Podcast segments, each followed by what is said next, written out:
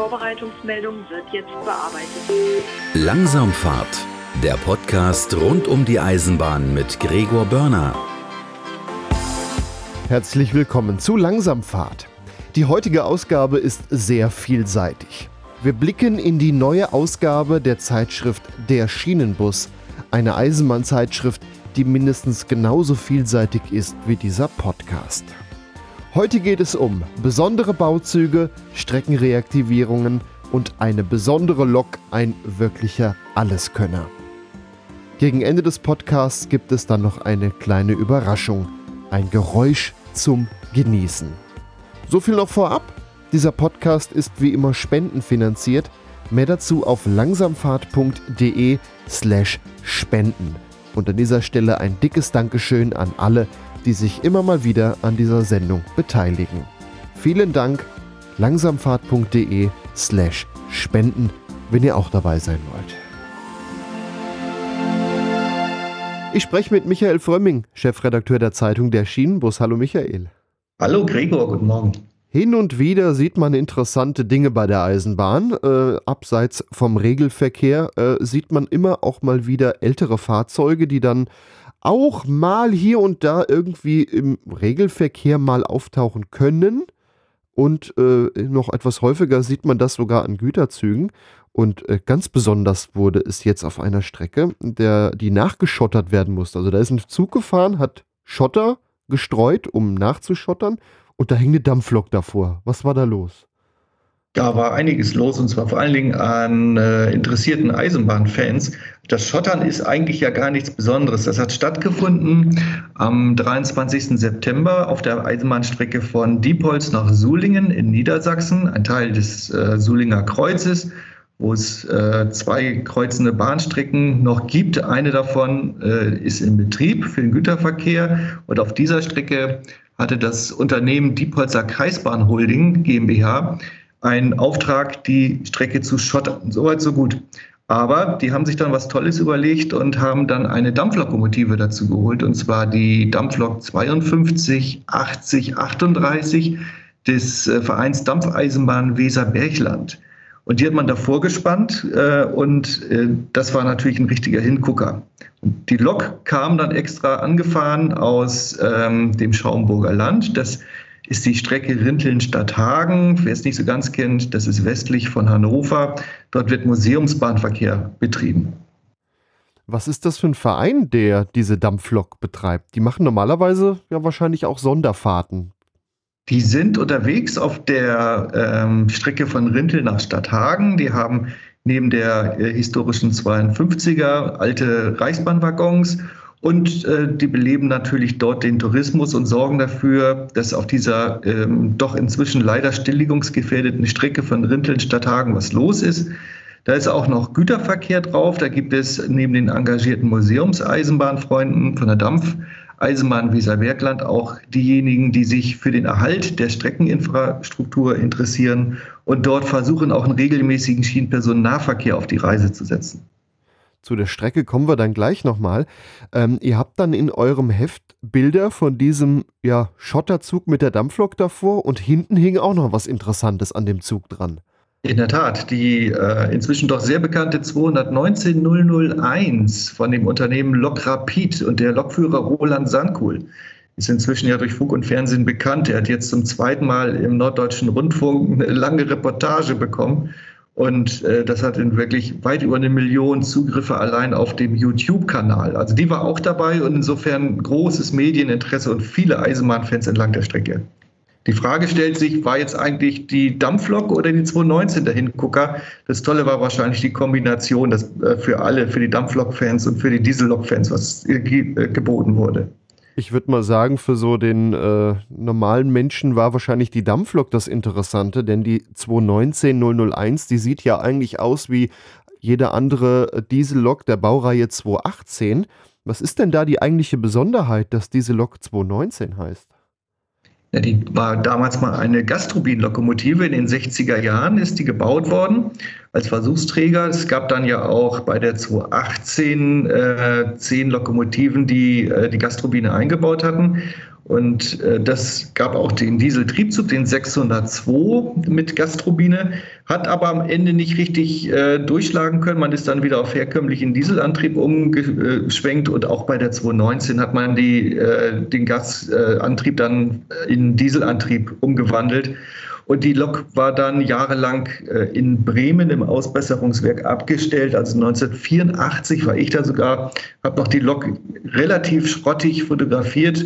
Sie kam dann äh, nach Italien zwischendurch, wurde verkauft also und äh, war dann sogar 20 Jahre zuletzt bei den Eisenbahn- und Verkehrsbetrieben Elbe-Weser, bis der Lokomotivführer Roland Sandkuhl die Lokomotive dort gekauft hat aufwendig aufarbeiten ließ und inzwischen sieht die so richtig schön aus im Originalzustand. Sie hat auf der einen Seite die Lokomotivnummer 219001 und für die Fans auf der anderen Seite die V169, so wie sie damals abgeliefert wurde, diese Bezeichnung. Und die Lok, die kann man eigentlich auch überall in Deutschland antreffen. Also der, der ist bundesweit damit unterwegs.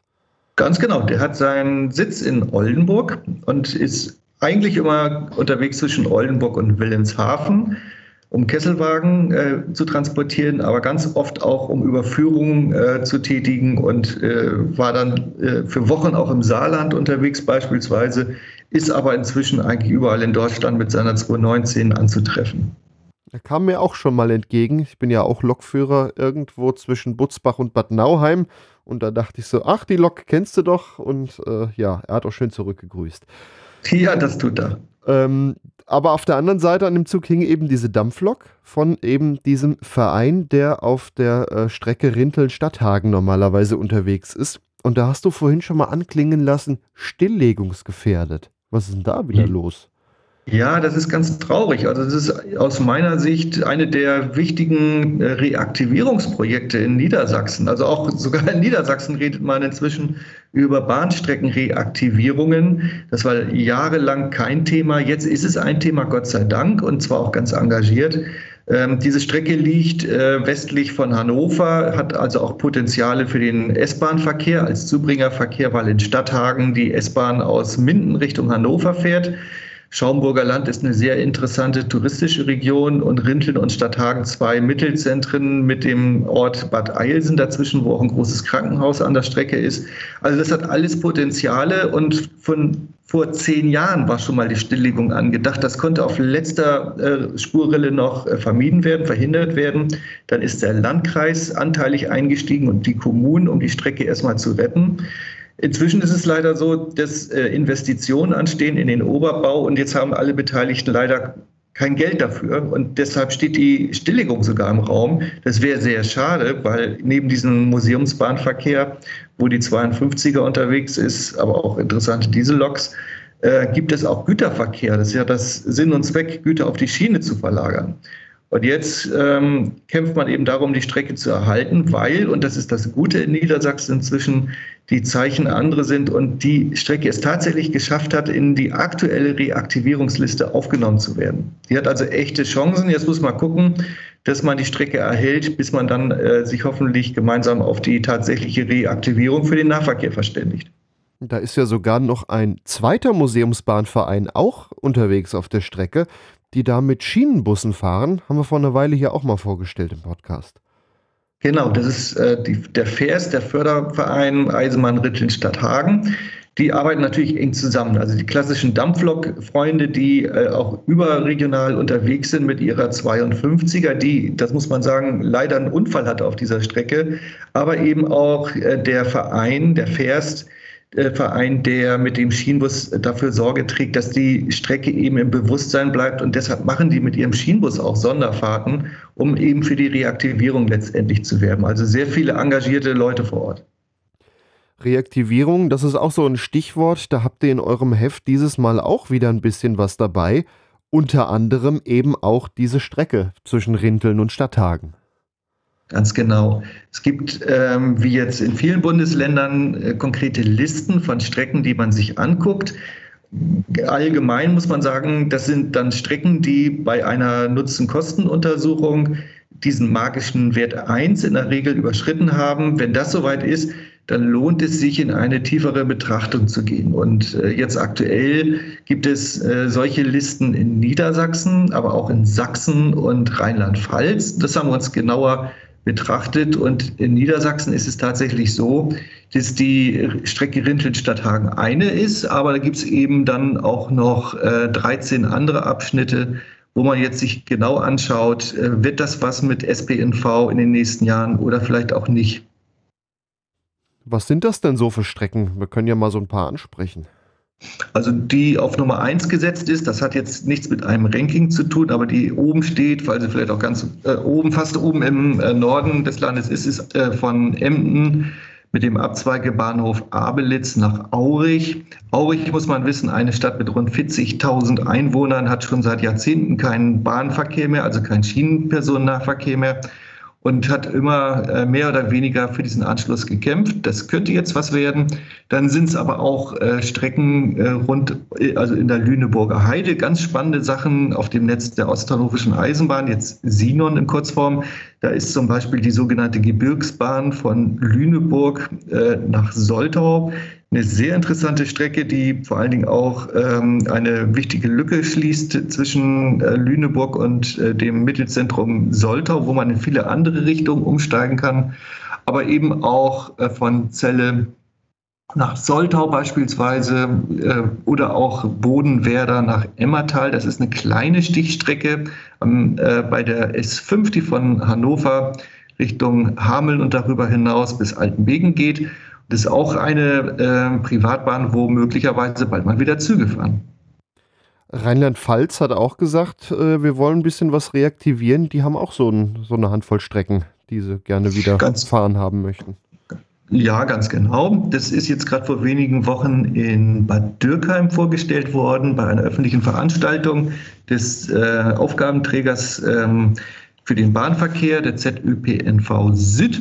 Und da sind dann so Strecken gelistet worden wie Landau-Germersheim oder auch der nördliche Abschnitt der Staudernbahn von äh, Bad Sobernheim nach Lauterecken-Grumbach. Ähm, das ist ganz interessant, aber auch die Zellertalbahn steht da immer wieder im Interesse. Und im Norden des Landes sind so die äh, altbekannten Reaktivierungskandidaten, beispielsweise die Eifel-Querbahn, äh, die Brexbachtalbahn, äh, die Strecke, ähm, die A-Talbahn, also mit Doppel-A von Dietz über Hahnstetten nach Wiesbaden.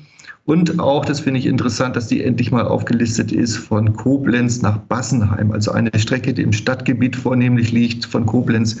Und die werden jetzt alle betrachtet. Äh, auch die Hunsrückbahn, die sehr interessant ist, gehört auch in die Liste.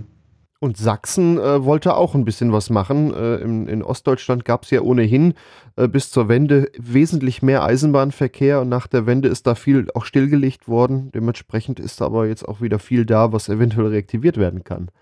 Ja, wenn ich jetzt so ein bisschen auf Niedersachsen geschimpft hatte, muss man sagen, dass Sachsen eigentlich, was Reaktivierung angeht, noch defensiver unterwegs war. Das ändert sich zum Glück jetzt auch. Man kommt natürlich von einem äh, Status, wo eigentlich alles kaputt gemacht worden ist. Da ist nicht mehr viel an Nebenbahn. Aber jetzt guckt man sich auch dort äh, Reaktivierung an und da sind dann so interessante Strecken dabei wie von Döbeln nach Meißen oder von Marienberg nach Pockau, Lingefeld ähm, oder auch von Kamenz nach Rosena. Und da muss man jetzt mal schauen, was tatsächlich am Ende da übrig bleibt. Die Reisendenpotenziale sind natürlich nicht überall ganz besonders groß, aber es geht ja auch darum, die ländliche Region wieder an das Netz äh, von den Bahnen anzuschließen, um eine umweltfreundliche Alternative anbieten zu können. Welchen Status haben denn jetzt diese Strecken derzeit? Also die sollen sich mal angeschaut werden oder gab es da auch schon erste Untersuchungen? Also zu all diesen Strecken, die jetzt auch in diesen drei Ländern äh, untersucht werden, gibt es in vielen Fällen, nicht in allen Fällen, die wichtige Nutzen-Kosten-Untersuchung. Das ist ja wirklich die erste äh, Grundfeste, damit man so eine Strecke überhaupt umsetzen darf. Wenn am Ende dieser Wert unter der magischen Eins liegt, dann kann man da gar nicht rangehen, weil dann so äh, Kontrollinstanzen wie Landesrechnungshof und wie sie alle heißen, dann sagen, nö, das finden wir jetzt äh, nicht gut komischerweise ein Instrument, was es nur äh, immer gegen die Schiene gibt. Beim Straßenbau spielt das äh, Geld offenbar immer keine Rolle. Da gibt es sowas nicht. Aber bei der Schiene muss das nachgelegt werden. vorgelegt werden. Und diese Strecken sind jetzt nach und nach zu betrachten. Und dann muss Politik in diesen drei Ländern, aber natürlich auch in allen Bundesländern am Ende entscheiden, wollen wir das und vor allen Dingen können wir uns das finanziell auch leisten, weil äh, ja schon der bestehende Nahverkehr Schwierigkeiten hat in der Durchfinanzierung und jede neue Strecke muss natürlich dauerhaft auch äh, betrieben werden. Also das eine sind die Investitionskosten, da wird vom Bund ganz viel reingegeben, 90 Prozent inzwischen. Das ist gut, aber am Ende muss ja für einen langen Zeitraum auch der Betrieb finanziert werden. Und das ist das Problem im Moment. War nicht überhaupt mal angedacht, von diesem komischen Wert, es muss eins mindestens haben, mal wegzukommen und Eisenbahn mehr so als öffentliche Daseinsvorsorge zu betrachten, wie so eine Straße eben auch? Ja, das hat man anders angefasst. Also ich hätte das auch sinnvoll gefunden, dass man das äh, mal beleuchtet, ob dieser NKU-Wert überhaupt Sinn macht, äh, weil es auch eine Ungleichbehandlung zwischen Schiene und Straße ist. Man hat sich dem Thema aber andersrum genähert. Man hat neue Faktoren aufgenommen, die inzwischen eine Rolle spielen. Also auch Erschließung der Region, äh, CO2-Emissionen, was sind für Verlagerungseffekte zu sehen. Auch touristische Gesichtspunkte werden jetzt betrachtet. Also das kommt vielen Strecken, die in der Vergangenheit diesen Wert von 1 nicht erreichen konnten, doch jetzt entgegen, sodass wir also bundesweit eine Diskussion haben über Bahnstrecken, die vor wenigen Jahren hätten gar keine Chance haben können. Die sind jetzt drin äh, am Ende geht es natürlich um die Finanzierung. Das Gute ist aber, dass uns dann hoffentlich auf den Weg dahin keine dieser Strecken im äh, Bestand verloren geht, dass man die dann jetzt abreißt. So, da komme ich zurück auf Rintel in Stadthagen. Das wäre ja das Schlimmste, weil man jetzt sagt, wir haben kein Geld mehr äh, und entwidmen diese Bahntrasse, damit sie dann eben auch nicht mehr reaktivierbar ist. Da hat man ja auch mit dem Thema Entwidmung inzwischen äh, andere Maßstäbe gesetzt, dass Eisenbahnstrecken äh, eigentlich nicht mehr entwidmet werden dürfen, nur wenn es wirklich Ausnahmen gibt. Aber das ist ein ganz wichtiger Entschluss, weil viele Bahnstrecken, die man hätte jetzt reaktivieren können, existieren leider gar nicht mehr, weil da Lidl, Aldi Netto oder ein Parkplatz drauf ist. Vielleicht sollten wir mal erklären, was das mit dem Entwidmen überhaupt bedeutet. Äh, ich denke, da können sich viele auch gar nicht was drunter vorstellen. Was heißt das? Eine Strecke ist entwidmet worden. Das bedeutet, äh, wenn denn eine Strecke nicht mehr befahren wurde in der Vergangenheit, dass dann in der Regel die Deutsche Bahn oder Bundesbahn früher gesagt hat, äh, naja, wir brauchen die Strecke nicht mehr, wir wollen die auch gar nicht mehr in unseren Büchern haben. Es kostet uns ja im Notfall nur Geld, weil dann ja auch bei einer stillgelegten Strecke Kosten für Sicherungsmaßnahmen an Brücken, Bahnübergängen anfallen. Und um das äh, zu umgehen, um einfach Geld zu sparen für diese Maßnahmen der Sicherung, hat man dann früher einen Antrag gestellt als Deutsche Bahn oder Bundesbahn, dass man diese Strecke loswerden will. Das heißt dann eben nicht Loswerdenantrag, sondern Entwidmungsantrag. Und damit, äh, wenn keiner Widerspruch eingelegt hat, also die Kommune, das, äh, der Ort, der Landkreis und wer auch immer betroffen ist, gesagt hatten damals, nö, das interessiert uns eh nicht, weg damit äh, und kein, keiner Widerspruch eingelegt hat, dann wurde diesem sogenannten Entwidmungsverfahren stattgegeben und da war die Trasse weg. Und selbst wenn dann von so einer 30 Kilometer langen Strecke eigentlich alles noch vorhanden ist, reicht es ja, wenn zwischendurch ein paar Wohnhäuser draufgebaut wurden, weil rein rechtlich äh, das keine Eisenbahntrasse mehr ist, sondern es ist dann praktisch auf dem Markt verfügbar. Und dann sind da eben jetzt Baumärkte oder Wohnhäuser und dann ist die Trasse eben gänzlich zerstört. Und das macht es dann wieder schwierig, wenn eine Strecke wieder reaktiviert werden soll, dann muss ja das Gelände erst neu zur Eisenbahn gewidmet werden. Und wenn es noch gewidmet ist, ist so eine Reaktivierung deutlich einfacher. In der Tat. Ja, was dann natürlich auch äh, diesen Nutzen-Kostenwert wahrscheinlich gewaltigst verschiebt. Leider ja. Jetzt habt ihr noch ein ganz anderes Thema in eurem Heft, nämlich eine Lokomotive, die ihr ein bisschen genauer betrachtet, die Eurodual 9000. Das ist eine Weiterentwicklung von der bisherigen Eurodual. Was ist das für eine Lok? Das ist ähm, eine Lokomotive, die sowohl, sowohl unter Fahrdraht, also mit elektrischem Antrieb unterwegs sein kann, aber eben auch im reinen Dieselbetrieb. Davon gibt es ja inzwischen verschiedene äh, Typen. Die äh, Eurodual war ja eine der ersten Loks, die äh, mit rund 100 Exemplaren in Deutschland bei verschiedenen Bahnunternehmen eingestellt ist. Und das Gute daran ist, das macht den Betrieb natürlich für den Unternehmer viel wirtschaftlicher. Wenn denn auf langer Strecke der elektrische Antrieb in die Umsetzung kommt, Dann fehlt aber ja ganz oft auf den letzten paar hundert Metern oder wenigen Kilometern der Fahrrad. Und dann hätte man in der Vergangenheit von der E-Lok-Traktion umspannen müssen auf eine Diesellok. Also zwei Lokomotiven hätten zur Verfügung stehen müssen, inklusive Personal. Und jetzt fährt im Prinzip, nachdem dann der Stromabnehmer, der Pantograph gesenkt ist, äh, die Lokomotive auf der Dieselstrecke weiter. Und das spart natürlich richtig Geld und macht die Eisenbahn insgesamt wirtschaftlicher. Also das ist natürlich interessant, wenn der Güterzug von, ich sage jetzt mal, einem Gleisanschluss, Gleisanschlüsse sind in aller Regel nicht mit Fahrrad überspannt, zu irgendwo anders in Deutschland zu einem anderen Gleisanschluss gebracht werden soll, dann kann die Lok den ja, Zug aus dem ersten Gleisanschluss rausholen, fährt bis zum Fahrrad, hebt den Bügel, fährt quer durch Deutschland, fährt zum nächsten Gleisanschluss, senkt den Bügel, fährt mit Diesel rein und stellt die Wagen zu. Also alles durch und durch mit einer Lok was es dann ja einfach macht. Genau, einfacher, günstiger und vor allen Dingen auch schneller. Das ist ja auch ein wichtiges Argument. Man erspart sich ja an den Bahnhöfen das Rangieren, Umspannen und äh, das ist eine richtig gute Entwicklung und bringt hoffentlich die Eisenbahn voran. So eigentlich so eine Art Hybridlok. Jetzt kann ich mir aber auch vorstellen, dass dann die Reichweite mit Diesel jetzt natürlich äh, geringer ist als ähm, ja, von einer reinen Diesellok, die wahrscheinlich einen viel größeren Tank auch hat.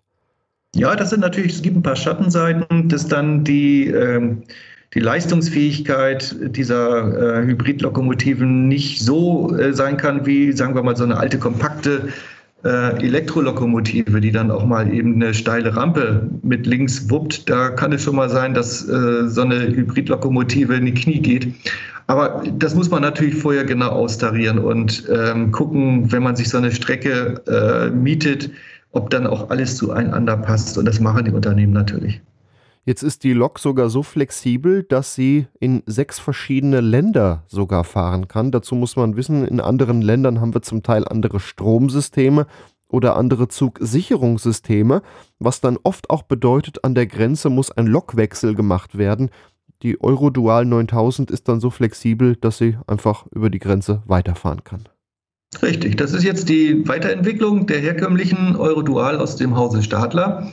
Und die äh, mit, äh, Lokomotive mit den sechs sogenannten Länderpaketen wurde erstmals auf der Innotrans 2022 vorgestellt. Da gab es den ersten Prototypen. Zwei Prototypen sind unterwegs gewesen. Und was wir jetzt im Heft beleuchten, ist die erste Serienlokomotive, die für das Unternehmen Locomotion auch in einer sehr ansprechenden Farbgebung ausgeliefert, getestet und in Betrieb genommen wurde. Und das äh, im Bereich Braunschweig. Äh, da haben wir viele Fotos von der Abnahmefahrt und auch viele technische Hintergründe, was eigentlich die Eurodual kann, was das ist, was der Unterschied ist zu anderen Antrieben und was äh, jetzt diese Weiterentwicklung, die Eurodual 9000 eigentlich äh, für Merkmale aufweist. Welche sechs Länder kann die Lok denn befahren? Ich vermute jetzt mal Deutschland, Österreich, Schweiz. Ja, die sind in jedem Fall dabei. Bei den anderen ähm, muss ich jetzt passen, das weiß ich nicht. Ähm, ich meine, es ist aber Neben Österreich sind Schweiz, Italien, die Niederlande und Belgien. Die sind mit, mindestens mit an Bord. Ich glaube, das sind nicht sechs, aber fast sechs. Aber das ist dann ja so das, was man sehr viel braucht. Es kommen ja sehr viele ja, Schiffe äh, nach, in die Niederlande und werden dann umgeladen auf Güterzüge, die dann durch die Niederlande, durch Deutschland weiter zur Schweiz oder Österreich, Italien dann weiterfahren. Das könnte man jetzt schon durchgehend mit dieser Lok ja auch dann fahren. Ganz genau. Und das macht ja wirklich das, äh, die Zukunft aus, dass man das gesamte Umsparen an den Grenzen auch äh, durch diese Länderpakete erspart. Also nicht nur elektrische und Dieselbetriebe äh, voneinander mehr teilen muss, sondern eben jetzt sogar noch die verschiedenen elektrischen Systeme, die wir in Europa ja haben, dass man das überwindet. Also da kann man wirklich sehr viele Synergien nutzen und das ist eine richtig tolle Erfindung macht natürlich vielleicht den einen oder anderen Rangieraufenthalt äh, dann äh, geringer und dann äh, wird es dann an den Grenzen vielleicht nicht mehr so viel zu gucken geben für die Eisenbahnfans. So etwas ähnliches passiert jetzt auch gerade äh, zum Fahrplanwechsel in Bad Bentheim im Schienenpersonenfernverkehr, wo eine Vectron-Lokomotive äh, dann unterwegs ist, ein, andere, ein anderer Hersteller, der dann von Berlin nach Amsterdam den Intercity-Verkehr übernimmt. Da kommt bisher der Zug an der Grenze an in Bad Bentheim. Äh, es wird die deutsche Lok bisher eine 101 äh, abgehangen und äh, eine niederländische Lok Ich weiß jetzt nicht, wie sie heißt, sieht ein bisschen hässlich aus, wird dann angehangen und fährt dann weiter bis in die Niederlande. Das will man dann da auch jetzt mit einer Mehrsystemlok einsparen. Bedeutet für den Fahrgast natürlich kürzere Reisezeit vor allem. Ja, da werden zwischen Berlin und Amsterdam äh, einerseits durch diesen Aufend nicht mehr stattfindenden Aufenthalt in Bad Bentheim Zeit eingespart und man hält auch unterwegs in Deutschland äh, nicht mehr in Stendal und in Minden. Das übernehmen andere Fernverkehrslinien zukünftig. Insgesamt spart man aber 30 Minuten zwischen Berlin und Amsterdam und das ist ja auch schon mal eine gute Entwicklung. Ja, 30 Minuten ist schon viel Zeit. Um nochmal auf die Eurodual zurückzukommen, du sagtest ja, das ist die Weiterentwicklung. Was ist denn der Unterschied zur bisherigen Eurodual? Na, insbesondere diese sechs Länderpakete, dass die eben auch international unterwegs sein kann. Das ist das äh, Wesentliche an dieser Lokomotive und ähm, sozusagen auch die Weiterentwicklung. Das macht dieses Fahrzeug natürlich auch sehr kompakt. Das ist ja schon ein ziemlich großes Gerät, die Lokomotive wenn da jetzt noch unterschiedliche Länderpakete äh, integriert sind. Aber all diese Details und technischen Raffinessen, die haben wir sehr umfangreich in unserer neuen Schienenbusausgabe dann auch vorgestellt. Und äh, wie die Lok aussieht, kann man sich da drin dann auch anschauen, nämlich Bilder gibt es dann auch in eurem Heft der Schienenbus. Ganz genau. Vielen Dank, Michael Frömming, Chefredakteur der Zeitung Der Schienenbus. Vielen Dank, Gregor.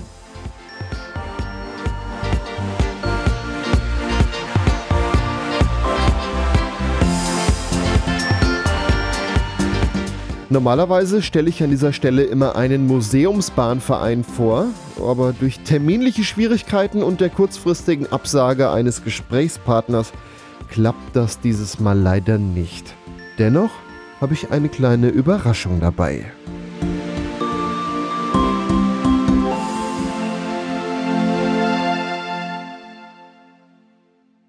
Wir gehen jetzt thematisch in den Harz. Dort fährt die Harzer Schmalspurbahn planmäßig mit Dampfzügen. Das sollte man übrigens unbedingt einmal mitmachen. Wir stehen jetzt am Bahnsteig des kleinen Örtchens Sorge und hören die Einfahrt des Planzuges. Gezogen wird er von der Lok 99 7237.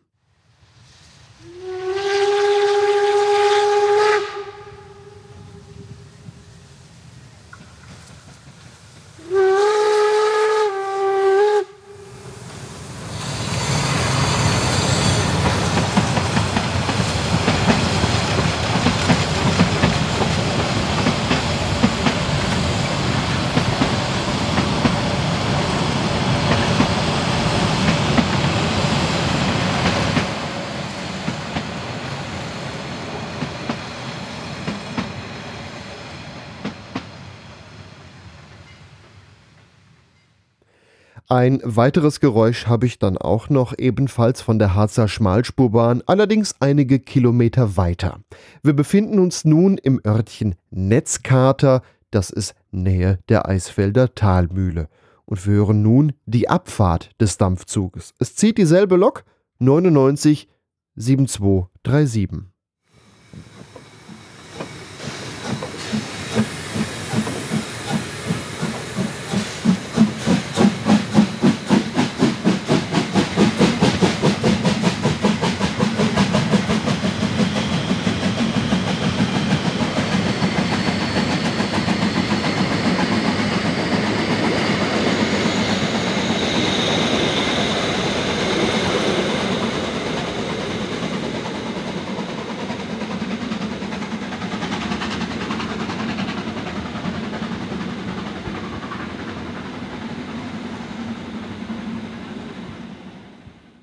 Und mit diesen Geräuschen zum Genießen verabschiede ich mich für heute. Das war Langsamfahrt. Mein Name ist Gregor Börner. Bis zum nächsten Mal.